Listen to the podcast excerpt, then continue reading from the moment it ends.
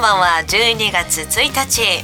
小川入りの大きにラジオリターンズ。お相手は大阪出身で上越から今6日町に通ってきております。シンガーソングライターの漢字の小川にカタカナの襟で小川入りがお届けしていきます。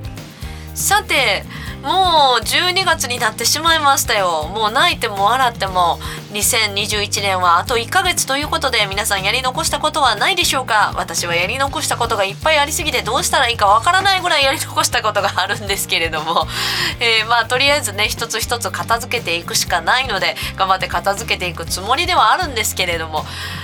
2022年のカレンダーね。カレンダーを出す時期なんですよ。ねそろそろ。そうですよね。皆さんカレンダーとか新調したりしますよね。そんな時期なのに私はまだカレンダーが出せていないという。まあでもね2021年中になんとか2022年のカレンダーが出せたらいいなと思っているんですけれども間に合うんでしょうか、えー、そんな12月1日なんですが今日は皆さんご存知でしょうか、えー、まあまあもう24時だからこれねこの放送ね。もうちょっと終わっちゃってるっちゃ終わっちゃってるんですけど12月1日は手帳の日だそうです。例年12月は翌年分の新しい手帳を準備する時期なことから、えー、日本能率協会マネジメントセンターが12月1日に記念日を制定したそうです。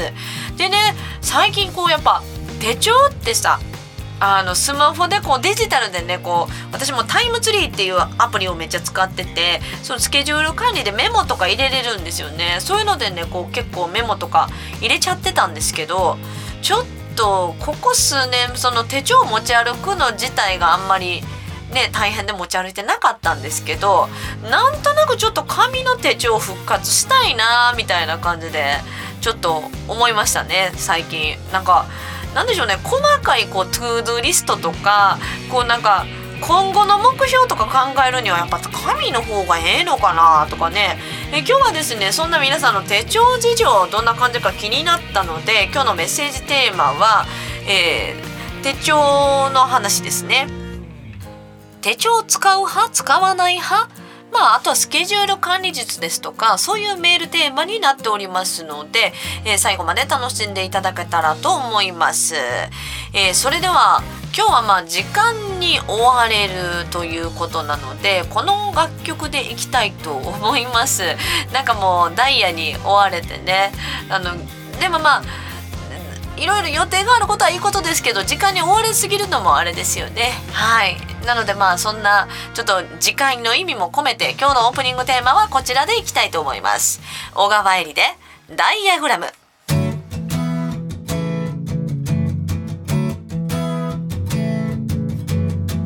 毎日窮屈な電車に揺られ揺られて名前も知らない人並みに溶けてゆく。電車が止まるのは誰かが飛び立ったからレールに散らかった寂しさ拾われて。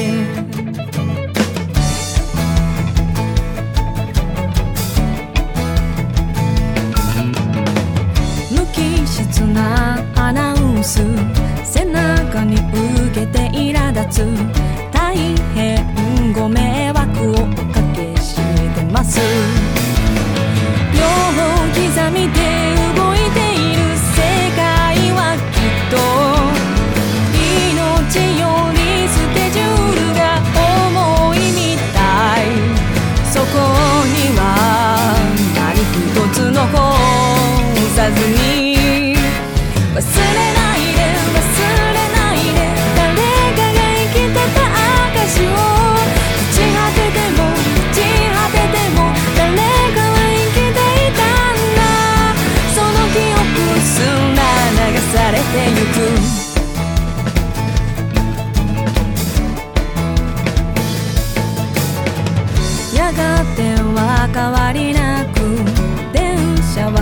走り出す一人の終焉はニュースにもならない。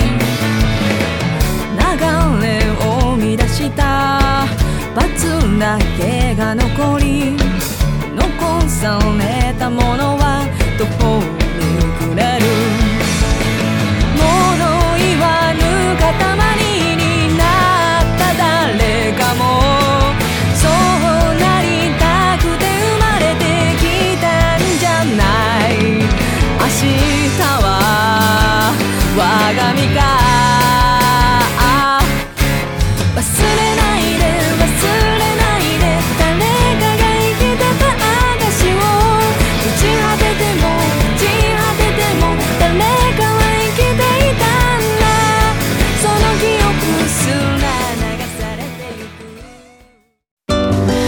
きにラジオ。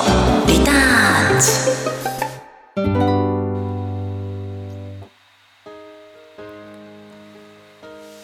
聞いていただいております小川入りの大きにラジオリターンズ。お相手は漢字の小川入りカタカナの入りで小川入りがお届けしております。今日はですね手帳の日にちなんであなたは手帳を使う派か使わない派か。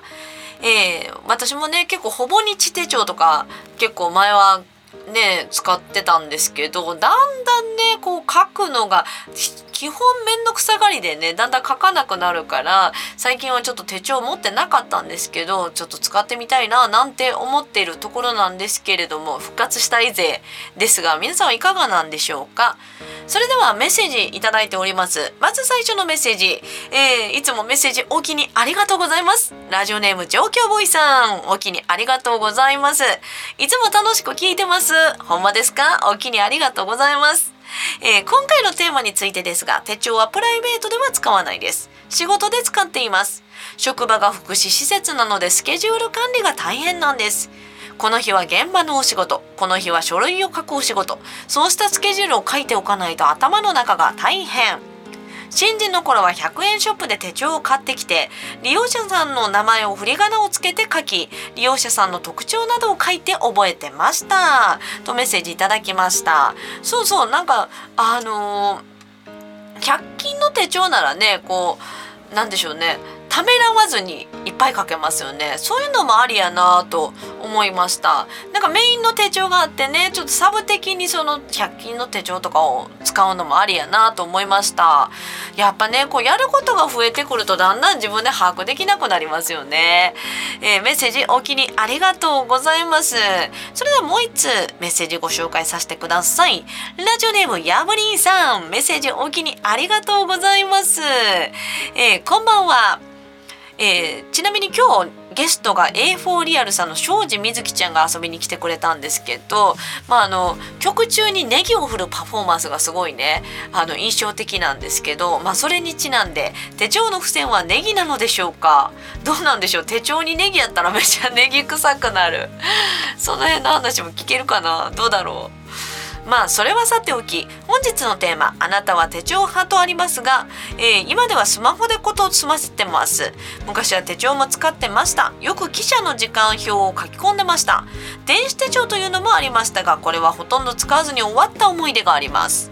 そうそう電子手帳もね最近あるんですけどやっぱそうですよねあのスケジュール管理アプリが最近は便利かなと思いながら自分のねあのライブのスケジュールもあの Google カレンダーに入れたら自動的にこうホームページに更新されるようにしてるんですよ最近はね。そういう意味では結構楽やしあの誰かと共有したい場合もやっぱスマホのアプリとかが結構便利なのかなと思うんですけれどもトゥードゥーリストだけはねなんか私スマホで使うより紙で使った方が分かりやすいかなとかもうその時々でね自分の合った方法を選んでいくのがやっぱこの手帳術に関してはいいですよね。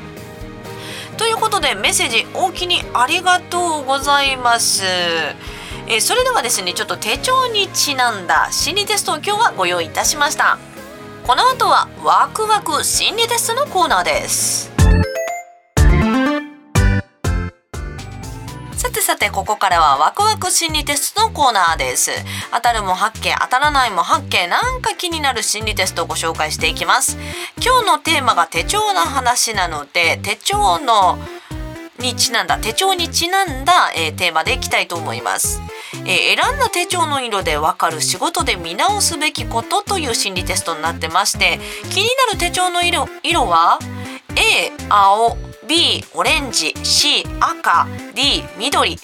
A 青 B オレンジ C 赤 D 緑どの色が好きですか？私は結構赤が気になるんですけれどもそれによってあの仕事で見直すべきことがわかるそうですが皆さんはどんな手帳を選びますでしょうか、えー、ゲストコーナーの後に結果発表したいと思います。それでは今日のゲストが東京出身 A4 リアルというねギターとボーカルのユニットのボーカルの庄司瑞希ちゃんが遊びに来てくれました。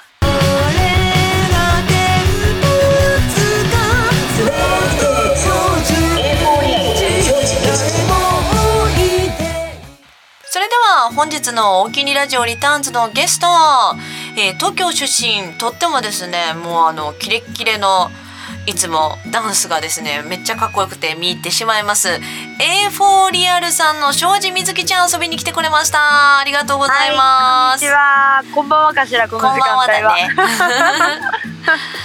ありがとうございます。今日はどうもよろしくお願いいたします、はい、お願いします。なんかね前まで結構ご一緒させていただいてたんですけど、最近ね、うんうんちょっとご無沙汰やったけどこの前ね名古屋でね、うん、名古屋で久しぶりに会えて、で久しぶりに路上だったんですけど、一緒に歌うことができて、すごい懐かしかったです。うん、なんかね昔川崎とかでもやったことあったよねねえあった。で一番最初大阪の御堂筋南口なの。えそうやったっけ？あそっか。覚えてない？そうやそうや。や、あったあった、うんうん。あん時まだあれやんね、なんかそのやっていいですかね？みたいな感じの時やそうったっけ？そうそうそうそうそう。お互い名前も知ってるしって、うんうんうんうん。だけどなんかあなかなか会わなかったというか会ったことなくて。うん。うんそうや。なんなんでか大阪たまたまねタイミングがあってね。あってあって。うんあの A4 リアルさんはこうはい。ユニットで A4 リアルなんよね。そうです。あのギター作曲してる杉山直樹とうボーカルの庄司瑞希とで二人で A4 リアルです。ん、なんかねその A4 リアルってなんで A4 リアルなんかなと思ったんですけどどうしてその名前になったんですかね？深いね深くは考えてないんだよねでえそうなんや意味もなくまあだから二人でまあもう少し最初はバンドだったからあスタートした時にやっぱりバンドの名前を決めようみたいな感じであ、うんうんうん。そうそうそうやってってなんかそうなったんだよね画数とかも全部合わせて。ああなるほどね。もともとはじゃあドラムさんもいてベースさんもいてみたいな。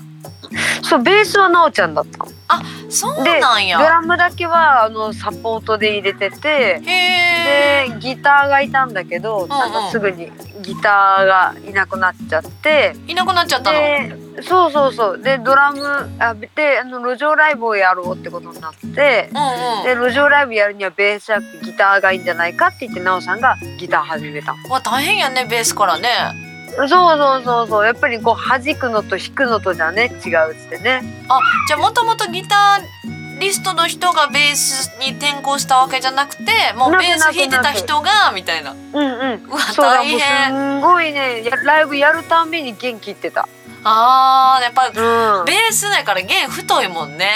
そうで結構力強くこう弾く下から上にこう弾く感じだったからそうそうもう切っちゃって。全然ギターはほらやってなかったから。すごいね。全然ギターやってなくてそれであんなに今ねすごい。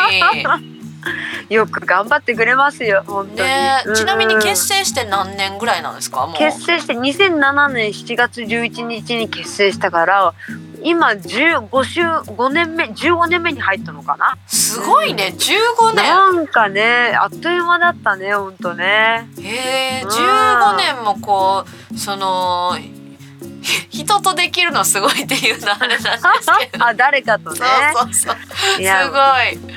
もうほんと難しいよねそういったことがね、うん、わ私もバンドとか大体1年で解散してますもん。うん自分もやってたけど、うんやっぱ人とやるの側が強すぎて難しくて。でもねそれがアーティストなんだよね結局自分の色とかさ自分のそういうのがないとさ出せないよね自分の音とかってね、まあね、でもだから逆にすごいよね、しょうちゃんそうやってね。うんナモさんとこうね、まあ一緒に音楽を。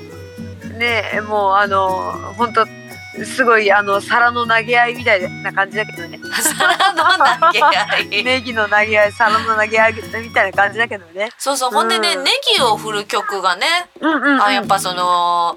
すごい特徴的と言いますか、なんか面白い曲が多いですよね。なんかこう歌詞とかも。うん、うんうんうん。あの宇宙居酒屋鳥八というね今日流今日も流したかったんですけど今日は流さないんですけどうんうんねなんかいろいろ面白い歌詞の曲が多いんですけど、あれはちなみに歌詞は誰が書いてるんですか？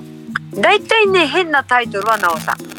変じゃないタイトルはそうそう。私。水木ちゃん そうサマーラーメンとか。あそうそうそう。ウルルンジャーとかはもうなおさん。ウルルンジャ哀愁戦隊ウルルンジャーって失恋愁しちゃって涙で目が潤んじゃって敵と戦えないよっていう。めっちゃ面白い。そういう内容。ちょっとなんか天才的やね。そうそうそう。そしたら隣のグリーンもねなんかねよろめいててそうそうそう。ら 弱々しいな。そうそう。うるるんちゃん あいつもなんかあったんだなみたいな歌詞えー、今日聞きたかったな。うるるんちゃんはないんやな。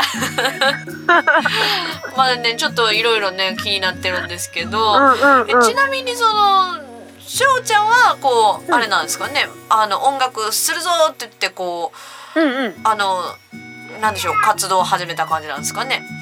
そうやっぱりなんかその高校まですんごいがっつりあの部活動をやってて体育学校で。えー、何の部活を？バスケやってた。うわかっこいい。うわーでもねそのやっぱかっこいいのと裏腹にねもう大変だよね体がね。やっぱああそっかそっりかそっうんか。体育学校とかだったから普通に元オリンピック選手ののコーチとかがいてそうそうそう、へー。だからもうなんか本当にあの夏場とかってほらインターハイに向けてで今はもう大体の小中高校大学はエアコンが体育館にも入ってるじゃない？そうやね熱中症とかなんと当かでね。時とかもうそう教室とかさ当時はなかったからなかったなかった。そうそうそうあのーインターハイとか熊本とか九州の方でやるって言ったら熊本とかの方が暑いからそっちの環境に体をね慣れさせるために体育館締め切りとかだったんだよね何その拷問のような。そうそうそうそうそうそうそうそうへ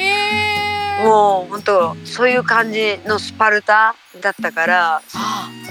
だから元気なんやね。だかもしれない。多分ねその時に鍛れたこの体力っていうのが常人じゃないんだろうねいやもうだってあの皆さん調べてみてください A4 リアルさんね。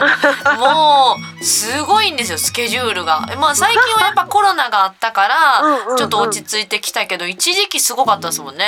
そうそうそう。だいぶあのコロナがあって大人になりました私も。えーそうなんや。じゃあそのやっぱ体育系の学校入るぐらいやからやっぱあすごい運動神経がめっちゃ良かったんや。いやーなんかね多分ね落ち着いて授業を受けれなかったんだよね座っちゃ座ってね。あやっぱ体を動かす方が好きなんや。そうそうそうそうそうそうそう。でもそんなゴリゴリの体育系からなんでそんな音楽の方に？それであの短大は日体の付属女子短大に行ったんだけどわおで日体。そう本当にやっぱりあの高校のバスケ部が大変であれをもう一回あと2年続けるときついなと思ってしかも上下関係も一からじゃない？あーやっぱ運動部やっぱそういうのやっぱ厳しかったんや、あるあるあるあるある。そうそう。上級生の荷物は持つとかね。手すりは捕まっちゃいけないとかね。あ挨ー拶もういもう軍隊じゃないけどこうピチッてやるみたいなね。あっていうのがあったからきついなとか思ったしー、うんうん、でもすごいこう自分の中で有り余ってるもうそういう生活してきたからエネルギーがあってうん、うんうん。はとにかくやっぱり発散の場が欲しかったのとでやっぱり高校まで本当に部活しかしてなかったからなるほどね。普通のこうの高校生とかってこう青春ってあったじゃない？あるじゃない？うんこそうだね。恋愛であったりやっぱ芸能人かっこいいとかジャニーズとかそういうのが全くなくて。あお茶しに来たりとか？そうそうそう短大になったぐらいでようやくあの音楽ミュージックステーションとか小学校の頃に止まってたものを見るようになってあーなるほどね。なんかやっぱ憧れだよね。うん、かっこいいみたいなそうねそうそう。いいなって。そうそう。でそこに自分の持ってるエネルギー全部注いだ感じだね。あー、ちなみにそのどういうアーティストさんにこう一番影響を受けたんですか？うーんやっぱりね自分がすごく聴いてた時代っていうのはあの小室ファミリーの時代。あーうんうんうん。わ、かる。であとはほらやっぱりラルク・アンシェルとか あービジュアル系とかそうそうまあまあいろんな TM レベーションとか。ああいったパワー系のボーカリストがいっぱいロックのねいた時代でだから自分もやっぱエネルギーのぶつけどころというか発散どころでそういうとこ歌がやりたいと思ったんだよね。あーでもそうかも、うんうんうん。パワフルやもんね。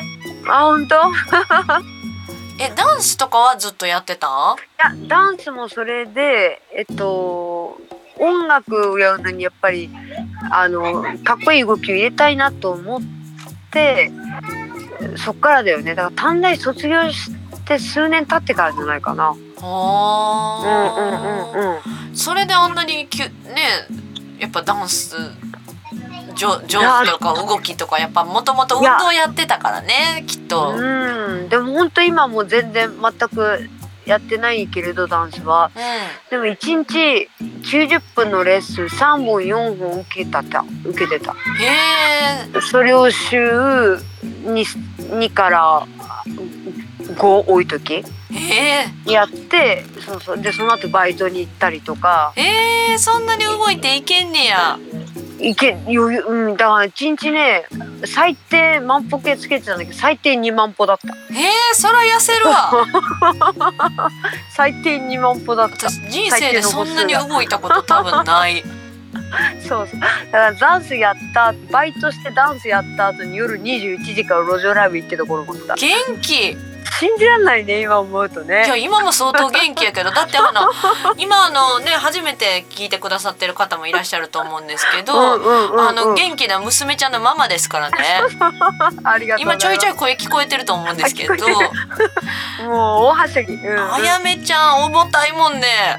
重たい今いくつでしたっけ？今まだ4歳と8ヶ月なんだけれうんど、うん。もう本当によく食べるからあの小学生ぐらいの見た目体型そうもが。はやもう小学校1年生って言っても全然おかしくないよね。うんうんうん、もう本当にこの間新大阪で年齢確認させてられたもんあの電車の料え金、ー、もう小学生やろって言って？あの新幹線で降りる時に小学生から料金かか半額かかるんだけどあ、そっかそっか。そうそうあのお子さん年齢はって言われて4 4歳歳。です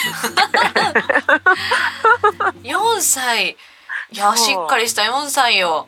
うん。でもね、いろいろこう、お子さんとかも連れて行きながら遠征とかね、あの、いろんなところで歌ってるんですけど、やっぱその辺の、なんでしょう、パワフルさはそ、ね、そういうルーツから来てるんですね、きっとね。そうなのかな。いや、だってあんなんだって、お子ちゃんも重たいし、もうやっぱ荷物も2人分じゃないですか。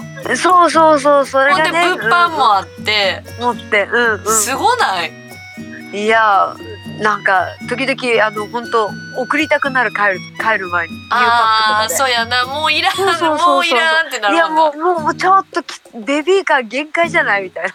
ベビー乗ってないのに荷物乗ってるみたいな いやでもなんかねあのそのパワフルなちょっとエーフォーリアルの庄司みずきちゃんのねちょっと歌声を、はい。いはい。ね一回聞いていただきたいんですけれども、はい。えまず最初に流していくがいただく楽曲なんですけれども曲紹介していただいてよろしいでしょうか？はいあのですねもう2021年残り1ヶ月ちょっとなんですけど、うん。そこでなんとかあの新しい9枚目のアルバムをリリースいたします。その中に収録されますワープ忠義というあのまたこれ変なタイトルなんですけどワープ忠義って思って、ななおさんそう江戸時代のお侍さん忠義がうん、失恋して江戸の町をとぼとぼ歩いてたところ雷落雷が落ちて気がついたら この現代の社会令和の世界社会についていてそうそうそう。であの元の江戸に帰れることができなくてでもうそのうちサラリーマンになってるんだけどまた落雷が落ちて、え2番曲でいつの間にか江戸に帰ってたっていう。えすごない？そんなストーリー。曲に詰め込めれんの？そうそう。情報量すごいな。失恋しても失恋しちゃって忠義が、うただあの子と接吻がしたかっただけなのにこんなことになっちゃって真の像が口から「こんにちは」っていう歌です。忠義 そうそうそう。ちょちょっとまず忠義聞いてもらいましょうかね。すいません。はい、エーフォーリアルでワープ忠義。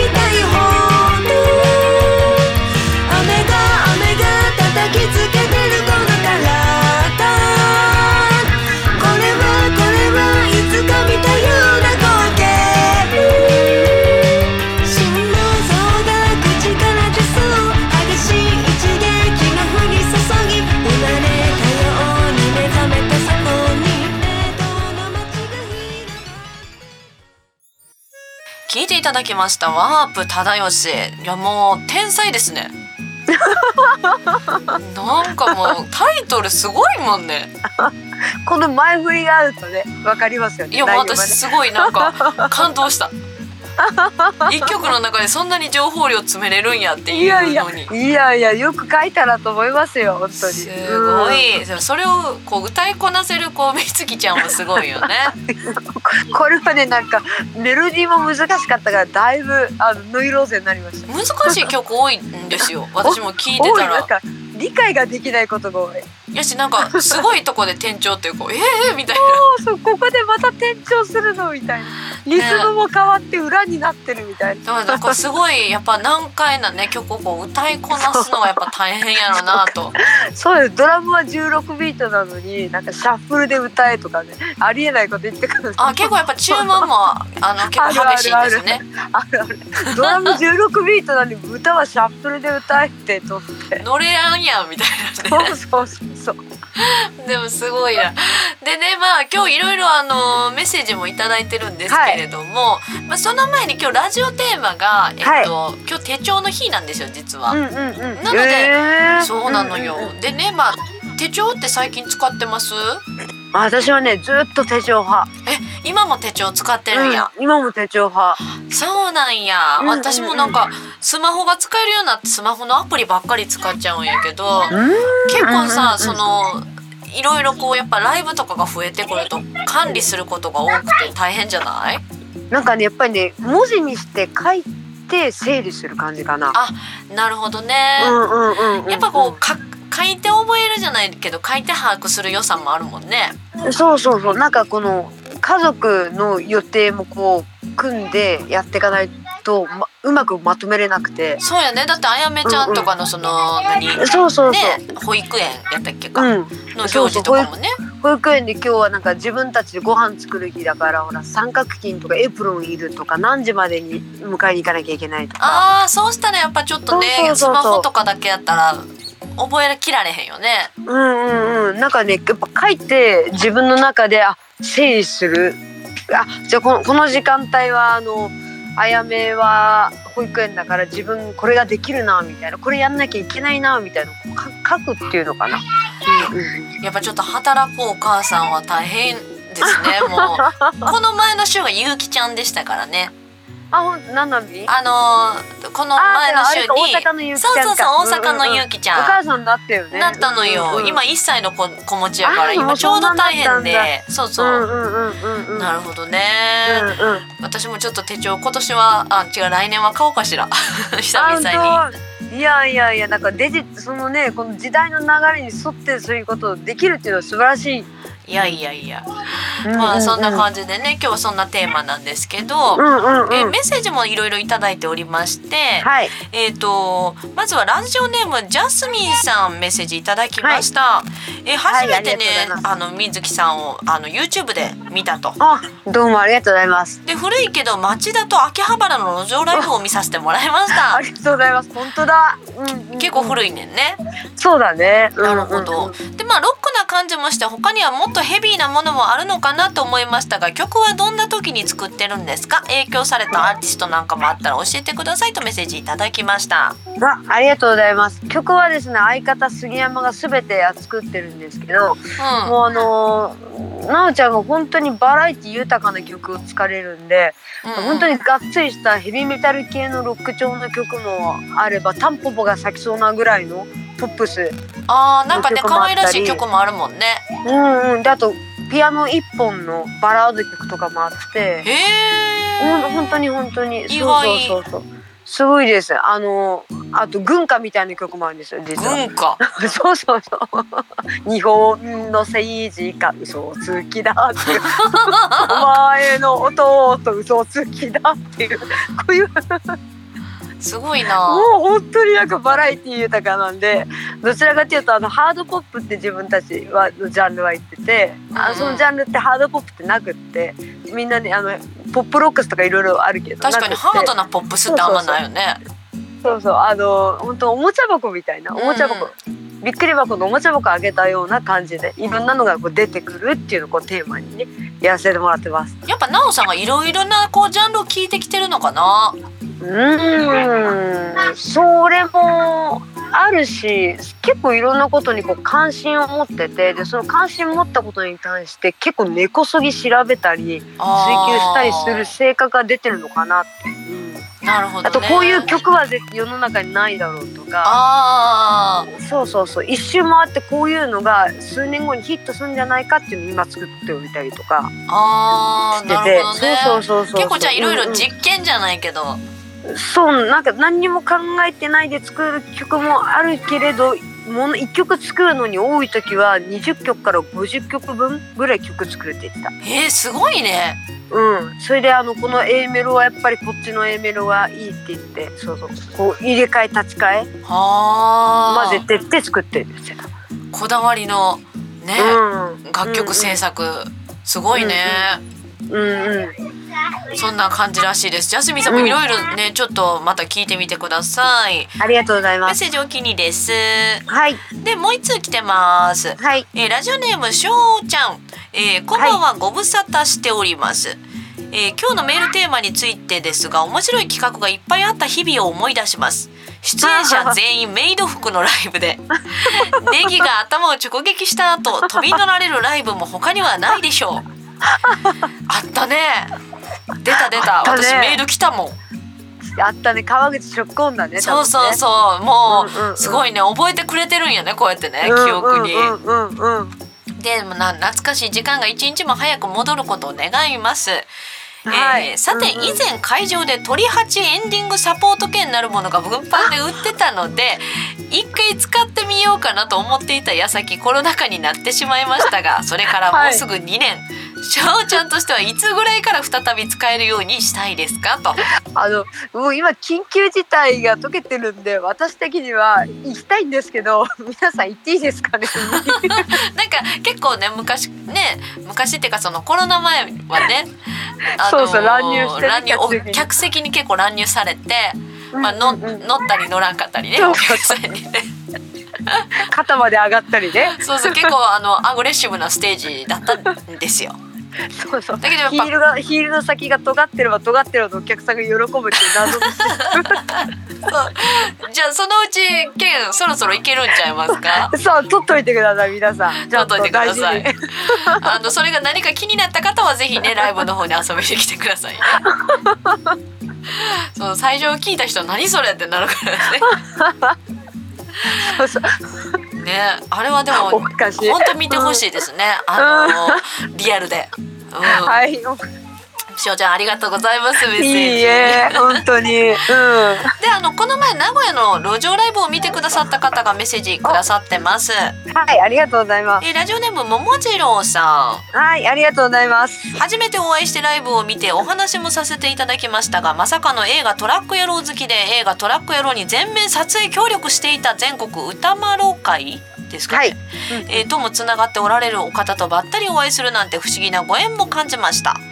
自分のハンドルネームのハンドルネームの桃次郎も主人公の、えー星桃次郎からつけた名前ですから、ムでうんそうそのもだものすごい大好きな方なんですけど、はい。えー質問ですが、歌丸会の YouTube の新しい動画で庄司瑞希さんがトラックを運転するシーンがあるのですがあれは本当に運転しているのでしょうか、教えてくださいとメッセージいただきましたうん。ああありがとうございます。ダンプをねあのー運転するシーンがあるんですよ。すごいそんなんできんの？さあこれ一体ね夢を持たせてた方が面白いのかなっていうのも分かったよね。これはちょっとあのあれですねうんうんうんうんうん。あのご想像にお任せしますと いうやつの方がいいんですかね。うんうんうん。えーでもかっこいいねもうトラックの上に乗って歌ったりもしてたもんね。そうねあのトラックテコトラの上とかねあのトラックハッチがあるからそこをねステージにしてもらってかっこいい。うん、また行けるライブがありましたら行かせていただきますねとメッセージを。ありがとうございます、はい、メッセージお気にありがとうございます。ありがとうございまねあのいろいろメッセージいただいてたんですがラストメッセージです。すいません。これで、はいじゃあ。ありがとうございます。えっ、と奈良のしげさんからメッセージ来ております。あありがとうございます。えー、としょうちゃんに質問です。ステージに立たれて歌う際にネギを振り回したり観客席にネギを投げて振る舞ったりされますがネギを持って歌うきっかけとなった出来事っていつどんなステージだったでしょうか？あーなんかねこれは本当によく言われてて、うんうんうん。いつ頃なんだろう？に多分2012年とかかな。11年か12年。11年の終わりか12年。11年の終わりかな。頃かな。川崎駅前で路上ライブやってて。うんうんうん。その時にあのお客様が差し入れで冬だったんで鍋セット持ってきたんです。鍋セット？そう本当に白菜一玉豆腐玉ねぎネギきのこで鮭とかそれは何？全部たら。あの差し入れで？差差し入れでもスーパーで買ってきて持ってきてくださって、うんうん、すごい差し入れやな。本当にね長ネギがあって、でそれで冗談で遊びでネギを振り回して歌ったとこでなんか受けちゃって。であー。そこからなんですよ。えそれでもうそっからずっとみんなネギを差し入れてくれるようになってそうなんか本当狙ってやろうとかじゃなくてたまたまその差し入れしてくださったところにネギがあってそのネギを持って振り回して路上ライブで歌ったところ受けちゃったみたいな。じゃあそれが大根やったら大根になってたんですかね。そうだね。そういうことです恐ろねしい。重たかったですね。恐ろしい。いやでもネギもネギでネギ臭いからね手がね。ねえでもだあれが本当にごぼうとかだったらあんまりこう目立たなかったんだよねネギだったから、ネギが良かったんだな、うんうんうん、まあそのネギマみたいな感じでねあの、うんうん。宇宙居酒屋とものイメージともあったんでしょうね。うんうんうんうん。へえそんなあれだったそうですよ。私も知らなかったですね。すごいであと最後がですねあやめちゃんを連れて、えー、とあ。大阪のステージとかでも歌いに来られているのを覚えてます。そこで小煩悩のしょうちゃんに質問です。あやめちゃんが生まれてからこんなことが変わったということがありましたら教えていただけますでしょうか？とメッセージいただきました。あーそうか。うん。うん。なんかね結構価値観が全て変わったかな。あー価値観。うん。価値観価値観そうだね。優先順位とか、うん。まあ優先順位は必然的にやっぱり子供を私が面倒見ないと生きていけないっていうのがあるから、うんうんうん、そうだあれなんだけど、うん、でもね本当に思うのがね子供を産むと子供のことを一番に考えるって言うじゃない、うんうんうんうんあだけどねそれ以上に親のことを考えるようになった。あなるこんなにほどね。大変な思いをしたんだとか、でうちの実家も裕福じゃなかったし、私自身もやっぱ歌って自分で CD 売ってお客さん来てもらってって大変じゃない？お金を得るっていうのもさ。そうだね。こんなに大変なんだと思ったこ思ったしなんかこのこの食べ食べ物を買うのには CD を2枚売らなきゃいけないとかやっぱ思っちゃう時シもあって。ビアだな。そううんそうそうそう。大変だな。我慢しようかなとかね。そうこういう大変な思いをしてそうそうそう。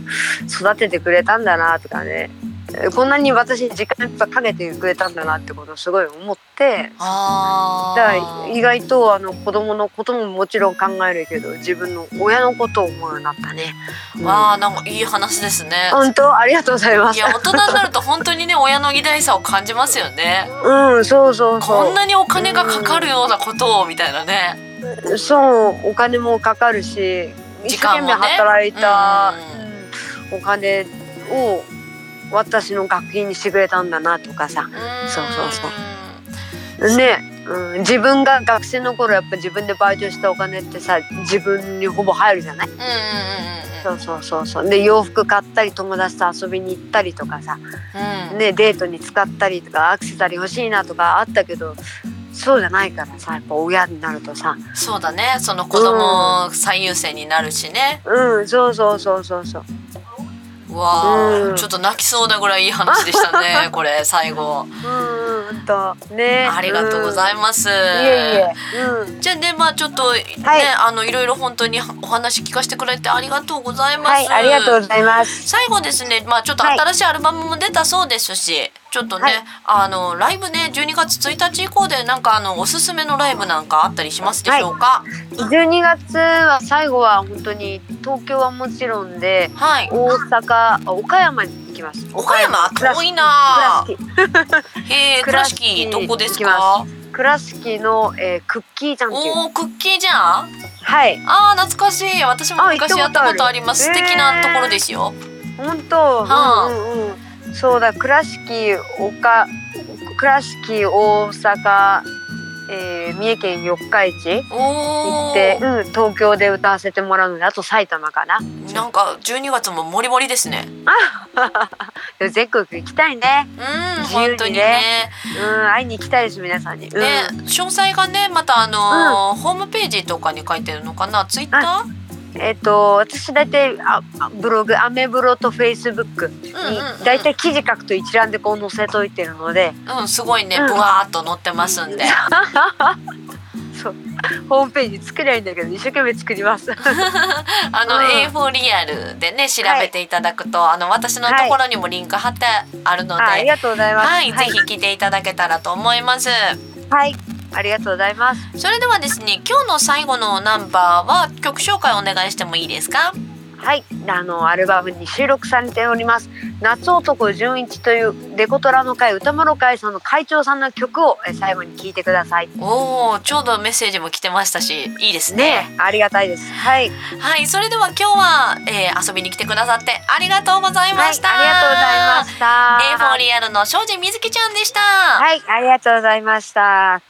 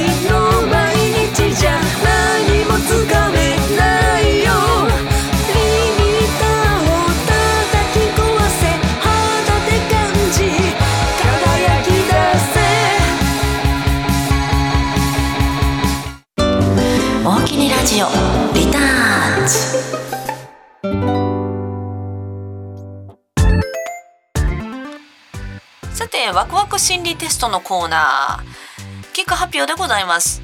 今日の心理テストはあの手帳の話にちなんで選んだ手帳の色でわかる仕事で見直すべきことということで選んだ色でこうその見直す点がわかるというねそんな心理テストなんですけどほんまにわかるんでしょうか、えー、選ぶ色がですねまあ青い手帳かオレンジ色の手帳。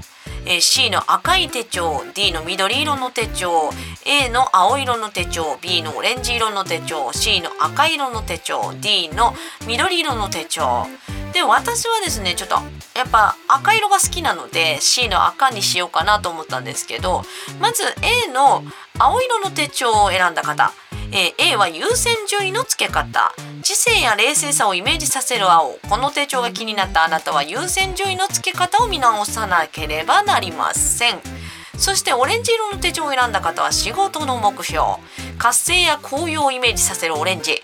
この手帳が気になったあなたが見直すべきものは仕事の目標です。ただ目標を高く持てばいいというものではありません。自分が達成できそできそうな目標を立てないと途中で挫折してしまいますと。でそして私は赤にしたんですけど赤は職場の人間への態度。愛嬌や優しさをイメージさせる。これ赤よと思ったんですけどピンクなんですね。ピンク。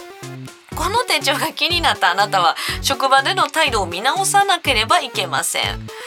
ていうかそもそもピンク色やったんですね。赤色やと思ってましたね。えー、いろいろこうちょっと見直さないといけないですね。あとはですね緑色を選んだあなた D ですね、えー、仕事の抜けや漏れの多さ。安定やバランスをイメージさせる緑。この手帳が気になったあなたが見直すべきところは仕事の抜けや漏れの多さです。心が安定しておらず大事なことが頭から抜けてしまうのでしょう、えー、いろいろちゃんと確認しましょうという、えー、心理テストの結果でございました。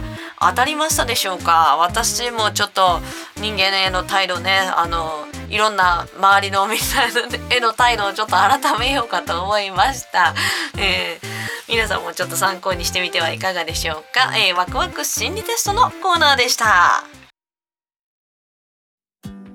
さて聞いていただいております小川えりの大きにラジオリターンズ。お相手は漢字の小川にカタカナのえりで小川えりがお届けいたしました、えー、今日のラジオテーマは手帳の日にちなんで手帳を使う派か使わない派かみたいなねメッセージテーマだったんですけれども、えー、メッセージ頂いております。ご紹介させてください、えー、ラジオネームジャスミンさんメッセージおおきにありがとうございます、え、こんばんは。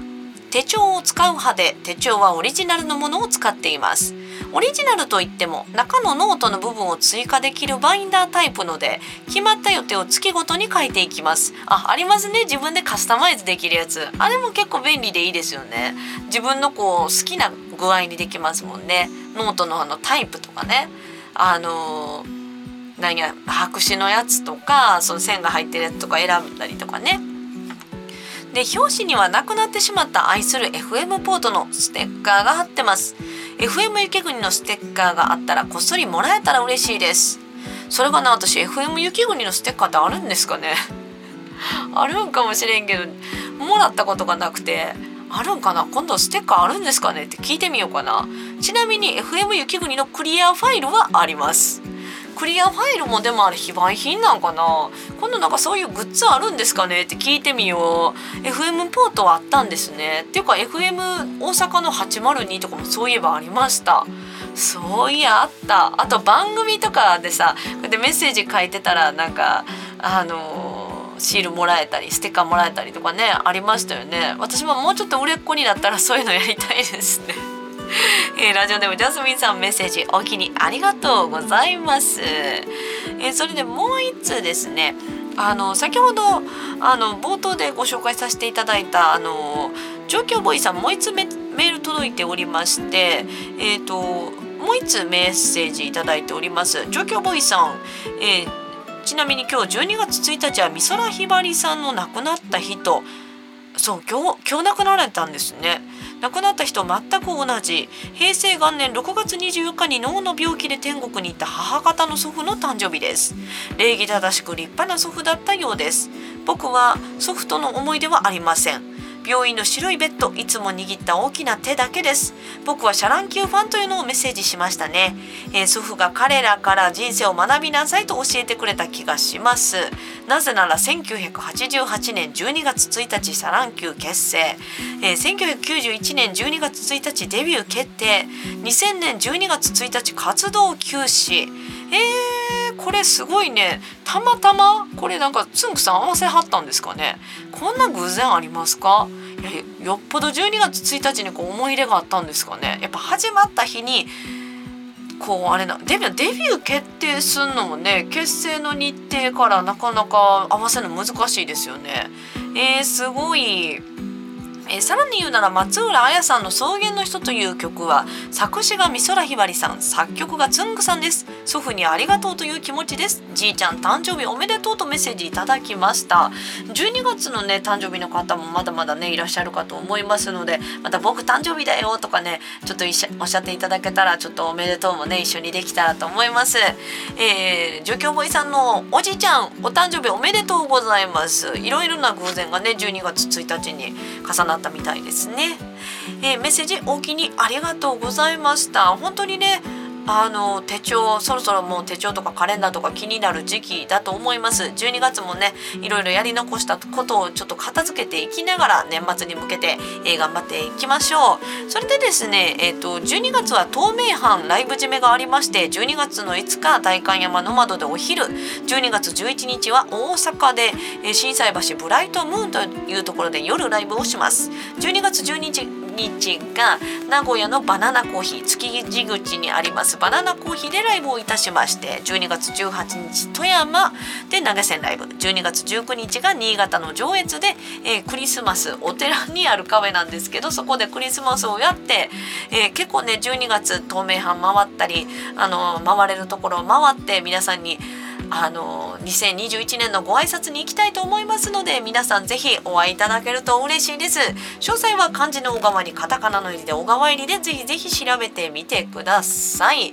それではですね今日の最後のナンバーエリゴスティーニあの月刊エリゴスティーニという CD を出しておりまして、え、そちらのナンバー一番最新号の中からスマイルというナンバーをお届けいたします。えー、来週もこの時間元気にお耳にかかりましょう。小川入りの大きにラジオリターンズでした。こんばんもいい夢見てね。おやすみなさい。